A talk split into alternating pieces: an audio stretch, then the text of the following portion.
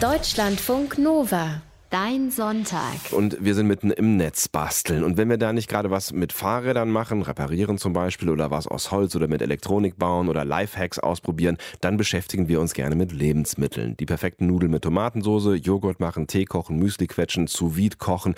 Und das alles und noch mehr könnt ihr nachhören im Netzbastel Podcast. Und heute wollen wir was extra Besonderes vorbereiten, das genauso lecker wie gesund ist, etwas Traditionelles und Exotisches, aber auch Nachhaltiges und chemisch Faszinierendes. Es geht ums Fermentieren am Beispiel von Kimchi. Hallo, Netzbastler Moritz Metz in seiner Küche in Berlin. Hallo Sebastian. Für alle, die das noch nicht kennen sollten, was genau ist Kimchi? Das ist eben fermentierter, vergorener Chinakohl, das koreanische Sauerkraut, kann man sagen. Mhm. Auch wenn man sich das kaum vorstellen kann. Kimchi ist in Korea größer als in Deutschland Sauerkraut. Es gibt eine ganze Kimchi-Kultur. Koreaner verzehrt pro Jahr 15 bis 25 Kilo, den ganzen Winter eigentlich dreimal täglich als Beilage heißt es. Mhm. Und das war wirklich für viele Jahrhunderte eine Hauptvitaminquelle, weil es hilft, so wie eben auch Sauerkraut, wegen des vielen Vitamin Cs gegen Skorbut. Mhm. Und dieser Prozess des gemeinsamen Herstellens von Kimchi, der heißt Kim Yang. Kim Yang. Also das ist quasi das, was ja. wir heute machen, ja?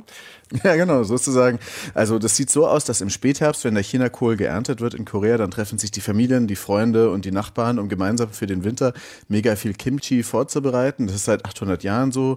Früher hatte man da so Tontöpfe in Erdlöchern oder in Schilfverschlägen, weil die dann den Kimchi kühl, aber frostfrei hielten. Ganz wichtig beim Kimchi ist dann eben auch den mit allen Freunden, Nachbarn, Verwandten, alle, die dann helfen, teilen. Die kriegen dann alle ein bisschen was mit. Jede Familie hat ihr eigenes Rezept, das dann von der Mutter zur Tochter und Schwiegertochter und so weiter weiter vererbt wird. Ja. Auf dem Land ist es angeblich noch immer so. Ich war noch nicht in Korea, aber in den Städten jetzt ein bisschen weniger. Da kaufen dann auch viele schon ihr Kimchi im Supermarkt, weil es da eben nicht so viele Erdlöcher oder Balkone gibt. Und man hat aber dann auch, wenn man es zu Hause machen möchte, mittlerweile so einen Kimchi-Kühlschrank, der die Garung überwacht und richtig regelt. Und da gibt es schon einen gewissen kulturellen Wandel. Und vielleicht hat auch deswegen die UNESCO Kim Yang, also diesen Prozess des gemeinsamen Kimchi-Zubereitens, 2013 zum immateriellen Weltkulturerbe erklärt. Ach was, okay. Und auch ja. in Europa gibt es äh, immer mehr Kimchi. Ich habe zum ersten Mal Kimchi auf einem Familienfest gegessen und da wusste ich damals noch nicht so richtig, was das war. Ich war nicht vollständig uninteressiert, ähm, habe es dann irgendwann beim Koreaner nochmal gegessen und ich bin noch nicht hundertprozentig warm geworden tatsächlich, obwohl ich A scharf und B Sauerkraut mag. Vielleicht äh, wird dieser Prozess, durch den wir jetzt heute gemeinsam gehen, dann noch irgendwas in mir bewegen. Ja, ich würde gerne mit dir dann auch das Kimchi teilen, aber zwischen uns ist sind ja ein paar hundert Kilometer. Das ist wahrscheinlich aber schlecht, obwohl nicht schlechter wird es wahrscheinlich nicht, ne? wenn du es in, in, eine Kiste ja, packst genau. und äh, rüberschickst. Vielleicht nee, wenn es dann da losgeht, sollte nur nicht explodieren unterwegs. Also hier in Berlin jedenfalls haben an jeder zweiten Ecke in den letzten Jahren so hippe koreanische Restaurants aufgemacht und da gibt es eben auch echt viel Kimchi, da habe ich ihn kennengelernt. Hm. Wie würdest du den Geschmack beschreiben? Das ist ja, das ist ja schon ja. relativ viel, was da so im Mund passiert. Ne? Ja, genau. Das ist eben säuerlich vergoren mit viel Chili, auch Knoblauch, Ingwer und irgendwie irgendwie ist es trotzdem sehr frisch wegen des Chinakohls. Ähm, ich habe manchmal totalen Heißhunger auf Kimchi, da ist irgendwas drin, was mein Körper gerne haben möchte. Dann hole ich mir den bei so einem gut sortierten Asialaden, da kostet die Packung 3,50, ist aber echt frisch äh, hergestellt im Umland von Berlin. Mhm. Aber eben selber machen ist auch spannend wegen der Fermentation und dem Gärvorgang dahinter und das probieren wir heute aus. Mhm. Und das wäre dann auch meine nächste Frage, logischerweise anschließend Fermentation. Das hört man relativ häufig, aber ähm, was genau ist das eigentlich?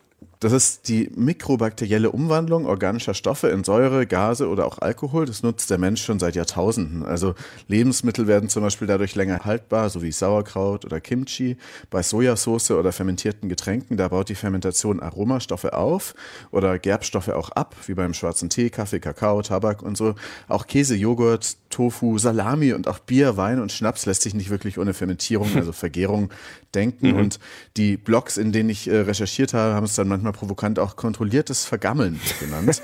Aber dieses provokant eklige sollte auch niemanden vom Probieren abhalten. Das ist nämlich gar nicht eklig, sondern natürlich und sehr gesund. Und wir kennen es ja eigentlich alle auch vom Sauerkraut. Ich meine, da gibt es auch Fans und dann gibt es ja. auch nicht so große Fans. Was kann man denn sonst noch eigentlich äh, fermentieren?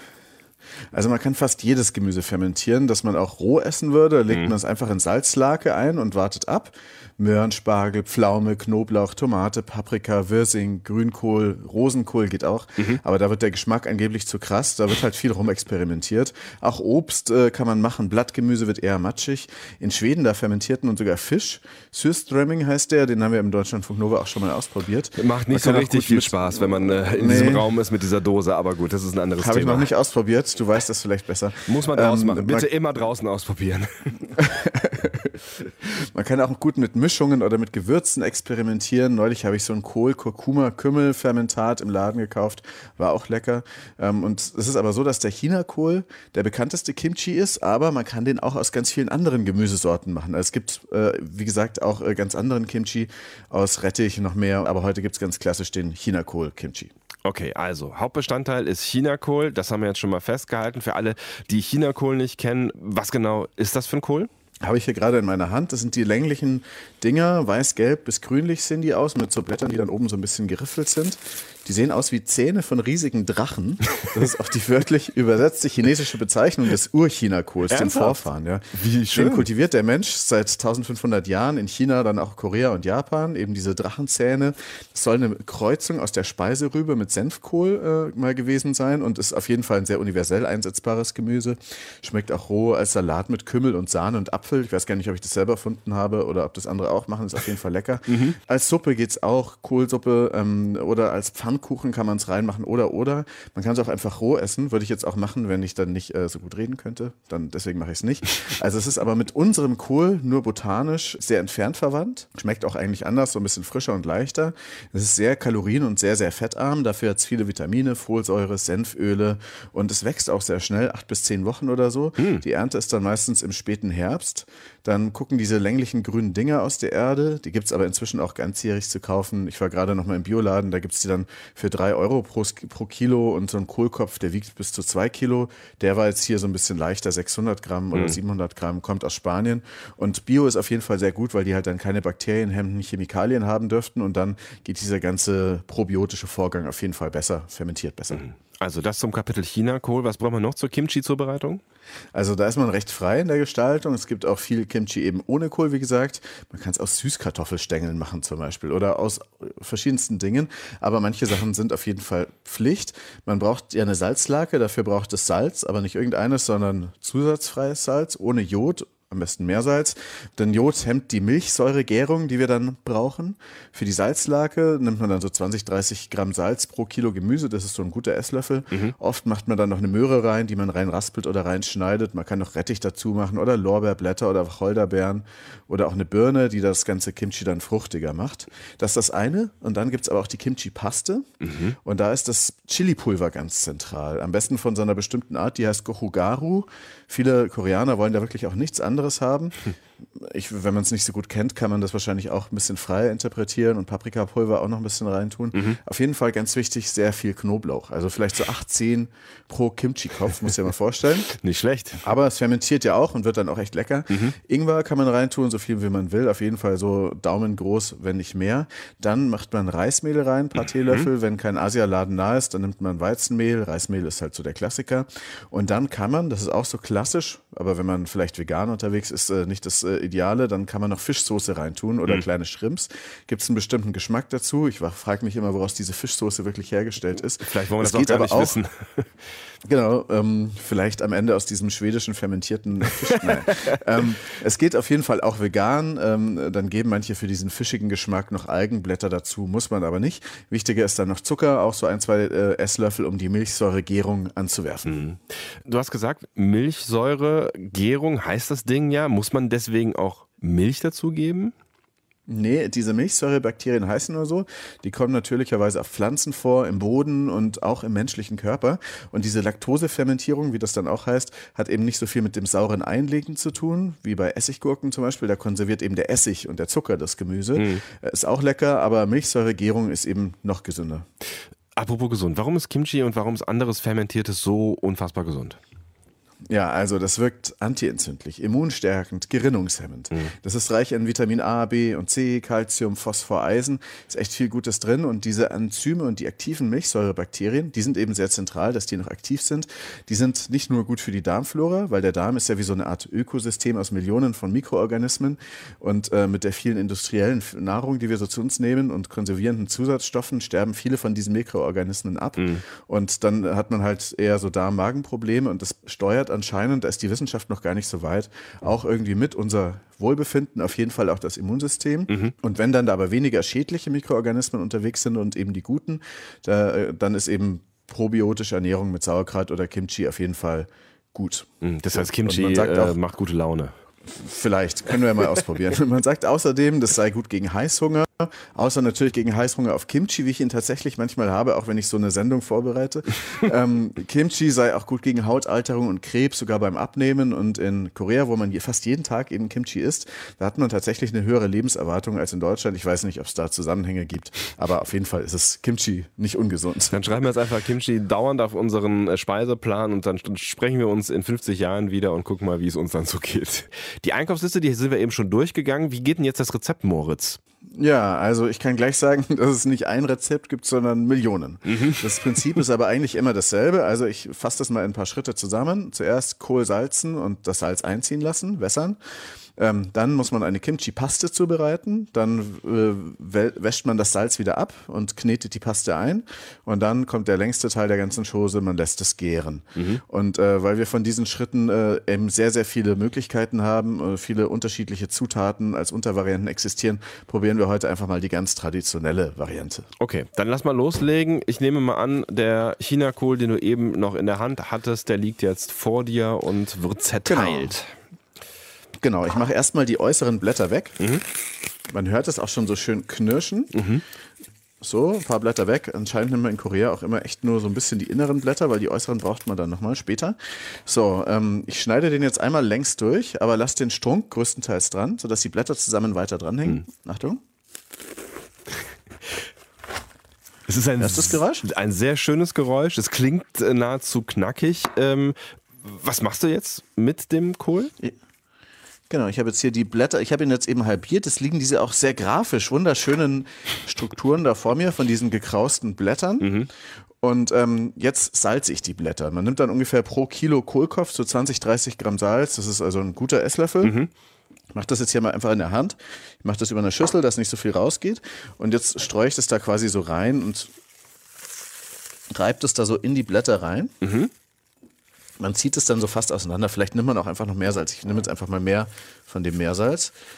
Das packt man so rein. Es gibt da verschiedene Herangehensweisen auch. Man kann auch den Kohl jetzt schon gleich in kleinere Stücke schneiden. Mhm. Das ist dann nicht die ganz traditionelle Variante und das dann gleich in Salzlake einlegen. Ähm, ich mache es jetzt so, dass ich das Salz hier da so reinkippe. Das, ich kann, würde sagen, komm, sie, komm, sa, ähm, ist so ein bisschen egal. Mhm. Also das heißt, man lässt es aber jetzt so ein bisschen ziehen, damit der Kohl Wasser zieht, ne? Genau, also da kommt erstmal das Salz drauf, dass dann eben die Zellstruktur aufgebrochen wird. Mhm. Und dann wird das Ganze eben in eine Schüssel gegeben. Das mache ich jetzt hier mal. Und dann mache ich in die Schüssel auch Wasser rein. Mhm.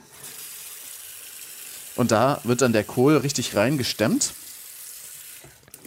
und ähm, reingequetscht. Wichtig ist, dass man das dann eben da im Wasser gut zusammenpresst und ähm, dann ziemlich lange in diesem Salzwasser liegen lässt und ab und zu wendet. Mhm.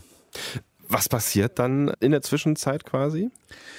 Also das Salzen, das äh, und aber auch durch das Quetschen und Kneten des Chinakohls, das hat auch ein schönes Geräusch wieder, wenn man da so rumknetet, ne, dann brechen die Zellwände auf und der Zellsaft wird befreit und den braucht man für den weiteren Prozess.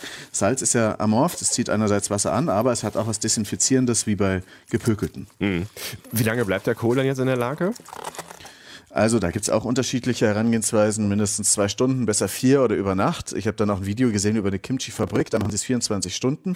Man sollte, wie gesagt, immer wieder mal wenden, pressen das Ganze auch. Man kann dann äh, in der Zeit zwischendrin oder wenn dann der Kohl bald wieder raus kann, auch diese Kimchi-Paste vorbereiten. Mhm. Dazu kocht man dann ein paar Esslöffel Reismehl mit Wasser auf, 250 Milliliter oder so pro Kohlkopf. Dann lässt man das köcheln, gibt noch ein bisschen Zucker dazu, der die Fermentation beschleunigt, lässt es wieder abkühlen und derweil kann man dann den Knoblauch und den Ingwer Ingwer schälen. Dann äh, kann man den entweder ganz klein schneiden oder im Mixer auch zerkleinern. So habe ich das gemacht. Dann noch Chili-Pulver dazu, auch so ein paar Esslöffel, je nachdem, wie scharf man das haben möchte. Mhm.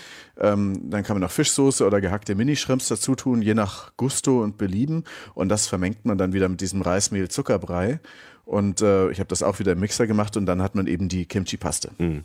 Jetzt haben wir nicht ausreichend Zeit, um darauf zu warten, dass ähm, der Kohl da auch schön in der Salzlake Wasser zieht, ne, wenn das drei, vier Stunden oder vielleicht sogar die ganze Nacht äh, sein soll. Ne. Aber wenn das dann alles fertig ist und der Kohl schön gezogen äh, hat oder ist, dann wird das Ganze einfach mit der Paste vermischt?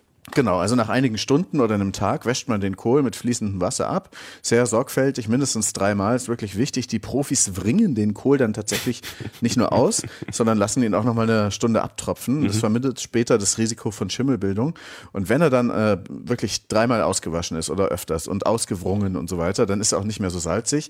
Und dann reibt man da die Paste rein. Du sagst, man reibt sie hinein, das heißt, man schüttet die nicht einfach rein und rührt um, sondern wie macht man das? Genau, das muss möglichst fest und geradezu rituell reingerieben werden, dass, dass dann eben dabei dann auch wieder diese Zellstrukturen aufbrechen, dass sich das alles gut vermischt. Das geschieht auch in der Fabrik sogar bei diesen halbierten Kohlköpfen von Hand. Ach. Macht man am besten mit lebensmittelechten Handschuhen, weil also die irgendwie keine fiesen Plastiksorten enthalten, mhm. so dass dann nicht die Hände voller Fischöl ziehen, aber wenn man darauf steht, dann kann man das natürlich auch tun. Und wenn man dann den Kohl vom Anfang geschnitten hat, dann geht es notfalls auch mit einem Krautstampfer. Also wenn man den Kohl schon eh klein hat, dann kann man das Ganze auch irgendwie so einreiben. Mhm. Ich habe da so einen Edelstahl-Teigroller genommen, den hatten wir schon mal zum Pressen von Haferkörnern. Sauerkraut hat man ja auch früher in riesigen Fässern mit den Füßen gestampft. Mhm. Da ist die Rolle eben das gleiche. Es muss dann dieser Zellsaft raus und äh, da soll dann eben später die Fermentierung anstoßen.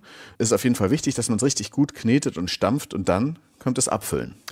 Auch ein wichtiger Prozess. Wie genau mache ich das? Also wie fülle ich dann wohin ab? Da gibt es mindestens drei Punkte, die man beachten sollte. Also das erste ist, dass man das Ganze sehr hygienisch macht, in die richtigen Behälter. Glas ist da ganz gut. Also ich habe einfach so Olivengläser und solche Sachen genommen. Auf jeden Fall sollte man es vorher sauber gemacht haben, sodass keine Reste bleiben, auch nicht von Spülmittel. Am besten nochmal mit kochendem Wasser drüber. Und diese Schraubgläser sind aber auch nicht ganz optimal, die ich verwendet habe. Ich mag zwar den Recycling-Gedanken dran, aber wenn ich dir jetzt so ein Paket schicken würde, mhm. dann könnte der Überdruck im Glas das tatsächlich platzen lassen, ah, weil mhm. da eben drinnen Gase entstehen. Besser sind dann dann so Einweggläser mit so Bügeln drüber, da kann das dann, glaube ich, rausgehen. Oder noch besser, es gibt so Einweggläser oder so Aufsätze dafür, die dann so eine Art Ventile haben in, aus Silikondeckeln. Äh, mhm. Und die lassen dann eben die Gärgase raus, aber keinen Sauerstoff hinein. Und wenn man es aber mit dem Schraubglas macht, dann sollte man immer ein paar Zentimeter Platz lassen oben zwischen dem Deckel und Gemüse, sonst explodiert es womöglich. Oder man lässt einfach oben, schraubt nicht so richtig zu am Anfang vor allem, wenn es richtig losgeht mit dem Gären. Und spätestens beim Wort Explosionen ist Zeit zu klären, was da eigentlich äh, chemisch passiert. genau, in der Tat. Also das Salz konserviert erstmal den, die ganze Schoße, bis dann die ganze Milchsäuregärung in Gang gekommen ist. Die Milchsäure ist durch das Pressen und Stampfen eben auch freigesetzt aus den Zellen und beginnt zu gären. Dann wandeln die Milchsäurebakterien die Kohlenhydrate aus dem Kohl und aus dem Zucker, den man noch dazu gegeben hat, eben in Milchsäure um. Und bei dieser Gärung entsteht dann Kohlenstoffdioxid und das schirmt das Gemüse vom Sauerstoff ab. Das heißt, man hat dann am Ende eigentlich ein sauerstoffarmes oder sauerstofffreies Milieu mhm. und darin geht dann alles einfach dieser ganze Gärprozess noch besser und der Sauerstoff kann das Ganze nicht einfach wieder verfaulen lassen. Und auch Hefeln und Schimmelpilze haben da keine große Chance in so einem sauerstofffreien, sauerstoffarmen Milieu. Da überleben nur die guten Bakterien und äh, es überleben auch die im Gemüse Gemüse vorhandenen Vitamine und Nährstoffe und äh, entstehen sogar während des Fermentierens neue Vitamine und Enzyme. Hm. Also, wir halten fest, das richtige Behältnis ist wichtig, ein bisschen Platz lassen, wenn es ein Schraubglas ist, damit da ein bisschen Platz für Luft ist, beziehungsweise für Gase, die dabei entstehen, weil Luft ist nicht so viel drin, haben wir gerade schon gelernt. Aber wie muss ich das Ganze jetzt abfüllen? Man muss den Kimchi fest ins Glas pressen, dass es keine Luftblasen gibt. Das geht natürlich, wenn man so ganze Kimchi-Köpfe halbiert ähm, und diesen nicht weiter schneidet, ein bisschen schwieriger, weil die Gläser äh, nicht so groß sind. Dann nimmt man dann vielleicht eher eine Tupperbox, so wie die es in Korea auch manchmal machen. Auf jeden Fall muss dann der ganze Kimchi, auch wenn er klein geschnitten ist, eben komplett mit Flüssigkeit bedeckt sein unter der Salzlake liegen. Gerade am Anfang, wenn noch Sauerstoff mit drin ist in dem Gemisch, weil dann das den Schimmelprozess vorantreiben kann. Und damit das Gemüse unten bleibt, unter der Flüssigkeit, kann man sich so runde Glasgewichtsmünzen kaufen, die man mhm. so oben in das Glas legt. Das sind so Gewichte, sehen schön aus, sind eher teuer. Ich habe mir da so lebensmittelechte kleine Granitpflastersteine besorgt. Die sind so klein, dass sie in ein Glas reinpassen. Dann legt man zwischen noch ein Kohlblatt, das geht eben äh, auch. Und andere nehmen auch Murmeln in einem Stoffbeutel oder manche drücken eine Tasse oder ein Glas zwischen den Deckel. Hauptsache eben ist, dass das Gemüse dann gut mit Flüssigkeit bedeckt ist. So, wenn ich richtig mitgezählt habe, sind das jetzt zwei deiner wichtigen Punkte gewesen. Du hast aber von dreien gesprochen. Ja, genau. Wichtig ist drittens die Temperatur. Man sollte dann, wenn man das Glas äh, verschlossen hat, zwei bis drei Tage bis zu einer Woche den Kimchi warm lagern. Mhm. Bei idealerweise 22, 23 Grad Raumtemperatur geht wahrscheinlich auch, wenn man hier so 20 Grad in der Küche hat, so wie ich. Und dann nach einem Tag oder spätestens nach einer Woche, wenn die Fermentation wirklich in Gang gekommen ist, dann sollte man es anfangen, langsamer zu kühlen. 17, 18 Grad. Wenn man einen Keller hat, kann man es da zum Beispiel hinstellen oder nach draußen stellen, wenn es da gerade solche Temperaturen hat. Aber sollte im Dunkeln sein auf jeden Fall. Im Kühlschrank geht auch, wobei manche auch dann sagen, die richtigen Kimchi-Experten, dass es nach einer Woche noch zu kalt ist, weil der dann all diese ganzen Weitergärprozesse eher verlangsamt. Wie geht's jetzt weiter? Also wie schaut's in deiner Kimchi-Produktion aus? Genau, also es sind verschiedene Schritte, die ich dann schon mal vor ein paar Tagen begonnen habe, was aber auch nicht ausreicht, weil ich hätte das eigentlich vor zwei Monaten beginnen müssen oder vor zumindest ein paar Wochen. Mhm. Wir machen jetzt mal äh, eine Ausnahme und gucken in ein Glas rein, was ich vor ein paar Tagen abgefüllt habe. Man sollte eigentlich nicht unbedingt zwischendrin reingucken, weil eben der Fermentationsprozess äh, durch den Sauerstoff, der dann reinkommt, unterbrochen wird. Mhm. Aber ähm, andererseits, wenn dann die Gärung schon wirklich im Laufen ist, dann ist es mit dem Sauerstoff auch nicht so wild. Und wir gucken jetzt einfach in dieses kleine Glas rein, was ich dafür vorbereitet habe. Das, der erste Test ist dieser Deckel. Mhm. Oben lässt sich schon nicht mehr so runterdrücken. Also bei anderen lässt sich es noch runterdrücken. Achso, also Geräusch? ja. Also quasi, äh, weißt du jetzt schon, da ist schon ein bisschen Druck drin, ja? Da ist so ein bisschen Druck drauf und jetzt mache ich es mal auf. Ich habe keine Ahnung, was passiert. Ah ja, es hat leicht gezischt. Mhm. Hm, und es riecht tatsächlich vergoren. Jetzt nehme ich mal einen Löffel, um da rein zu äh, stochern. Ich bin sehr gespannt. Und es gibt tatsächlich so Blasen, die sind äh, ein Kriterium mhm. für eine erfolgreiche Gärung. Wie ich gelesen habe, ist auch tatsächlich mein erster Kimchi, den ich jetzt ausprobiere. Und jetzt äh, gehe ich mal mit der Gabel äh, rein und probiere mal ein bisschen was. Mhm. Mhm. Mm. Oh ja. Also, es ist noch zu früh. Mhm. Es könnte noch viel mehr gären, aber es geht genau in die richtige Richtung. Schmeckt fast so gut wie der, oder vielleicht sogar noch besser. Ein bisschen anders als der Kimchi aus dem Laden, den ich auch sehr gerne mag. Ah. Mhm. Also man schmeckt auf jeden Fall den Chili, den Ingwer, den Knoblauch. Das ist schon eine sehr würzige Angelegenheit. Mhm. Und es schmeckt schon so leicht angegoren, aber noch nicht fertig. Das heißt, er kann ruhig noch irgendwie eine Woche auf zwei oder vielleicht sogar auch einen Monat äh, rumstehen. Oder wie lange würdest du ihn noch stehen lassen? Genau, den würde ich jetzt noch äh, ein bisschen draußen stehen lassen und dann mal übermorgen in den Kühlschrank packen.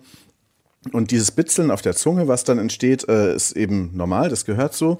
Und dann wirft er vielleicht noch mehr Blasen und dann kann er schön im Kühlschrank oder im bisschen kühleren Raum noch weiter vor sich hin mhm. gären und dann ist er in ein paar Wochen wahrscheinlich fertig. Jetzt hast du es gerade pur probiert. Wozu isst man Kimchi sonst? Also was ist so eine gute Kombinationsmöglichkeit? Also in Korea ist es jetzt nicht eine Hauptspeise als Salat oder mhm. so, sondern das ist immer eine Beilage zu ungewürztem Reis. Oft einfach so Reis mit Kimchi, finde ich auch, schmeckt hervorragend. Macht man noch ein bisschen Sesam drauf am besten. Aber ich mag das als Beilage zu fast allem. Also ich mag echt gerne so deutsches Kasten Vollkornbrot mit Bergkäse drauf und dann Kimchi. Das ist äh, sehr ethnomäßig, aber schmeckt großartig. Also du bist jetzt schon mit dem Zwischenergebnis äh, zufrieden. Ich meine, der Prozess ist noch nicht zu Ende und was man jetzt schon merkt, ist, es ist jetzt nicht vollständig unaufwendig schwierig. Ne? Also das Herstellen, das ist nicht mal eben kurz gemacht, da muss man sich schon so ein bisschen Mühe geben. Das dauert alles vor allen Dingen auch dieser ganze Prozess. Ich meine, wenn dann einmal alles im Glas ist, dann kannst du es natürlich in der Ecke stehen lassen. Aber naja, man kann sich das Zeug halt auch einfach irgendwie, wie du eben schon gesagt hast, für 3,50 Euro im Asialaden kaufen. Würdest du jetzt sagen, das lohnt sich, das selber zu machen bei diesem ganzen Aufwand, ähm, auch wenn du jetzt noch nicht ganz genau weißt, wie das Endergebnis aussehen wird? Also deswegen kann ich es noch nicht genau sagen. Ich finde es bis jetzt total lohnenswert, weil ich einfach darüber eine Menge gelernt habe und weil es auch jetzt schon sehr gut schmeckt. Ich glaube, dieses kleine Glas werde ich jetzt auch gleich auf ein Käsebrot packen. Aber ähm, ich finde dann schon auch immer diesen Service toll, dass man in den Laden reingehen kann und dann bezahlt man was und dann kriegt man was wirklich auch professionell vorbereitet ist. Also es hat so beides. Aber wenn das wirklich gut funktioniert, dann äh, glaube ich, werde ich vor allem noch mit anderen Gemüsen rumexperimentieren, weil man da einfach echt total faszinierende Geschmäcker äh, herstellen kann. Mhm. Und darauf habe ich schon echt Bock. Apropos faszinierende Geschmäcker. Woran merke ich denn eigentlich, wenn der Geschmack nicht so ist, wie er sein soll? Also, wenn es zum Beispiel irgendwie nicht funktioniert hat mit dem Fermentieren und das doch irgendwie schlecht geworden ist. Also alle sagen, ich habe da jetzt auch noch nicht so viel Erfahrung, aber alle sagen, man riecht es einfach, wenn es ein Problem gibt. Mhm. Ne? Also, oder man sieht sogar so haarigen, bunten Schimmel oben, der entsteht, wenn man zu viel Sauerstoff oben hatte. Es gibt auch so einen harmlosen weißen Schleier, das ist die sogenannte Karmhefe. Da gibt es im Netz auch ganz gute Fotos, die einem helfen, den Schimmel von Karmhefe zu unterscheiden. Die gibt es auch in, bei Wein, Essig oder in der Aquaristik, ist mhm. eher harmlos, so ein Biofilm aus Mikroorganismen, ähm, die auch mit Sauerstoff entstehen können. Aber wie gesagt, Grundregel, man merkt, man kriegt das irgendwie schon mit und man weiß eben, dass dieses Blubbern und dieses bisschen Bitzeln auf der Zunge dazugehört. Mhm. Wo hast du das eigentlich alles recherchiert? Also wie bei Netzbasteln immer, halt im Netz. Da gibt es Dutzende Kimchi-Rezepte im Netz. Hervorheben könnte ich echt ein Dutzend verschiedener Blogs. Es gibt eins, das heißt Sauer macht glücklich. Das ist so ein Pärchen aus Nürnberg. Die haben eine Firma gegründet. Die waren auch schon öfters in den Medien. Aus deren YouTube-Interviews habe ich einiges gelernt. Die wirken sehr nett und kompetent, aber auch fast ein bisschen hippiesk überzogen. Also für die ist das wie eine Religion. ähm, die sprechen von ihrer Community als große Fermentationsfamilie und Milchsäure fermentieren ist, finde ich, echt total super. Tolle Konservierungsmethode, aber irgendwie auch keine Religion. Naja. Okay, verstanden. Was würdest du jetzt sagen, was könntest du noch besser machen? Wo siehst du noch Entwicklungspotenziale?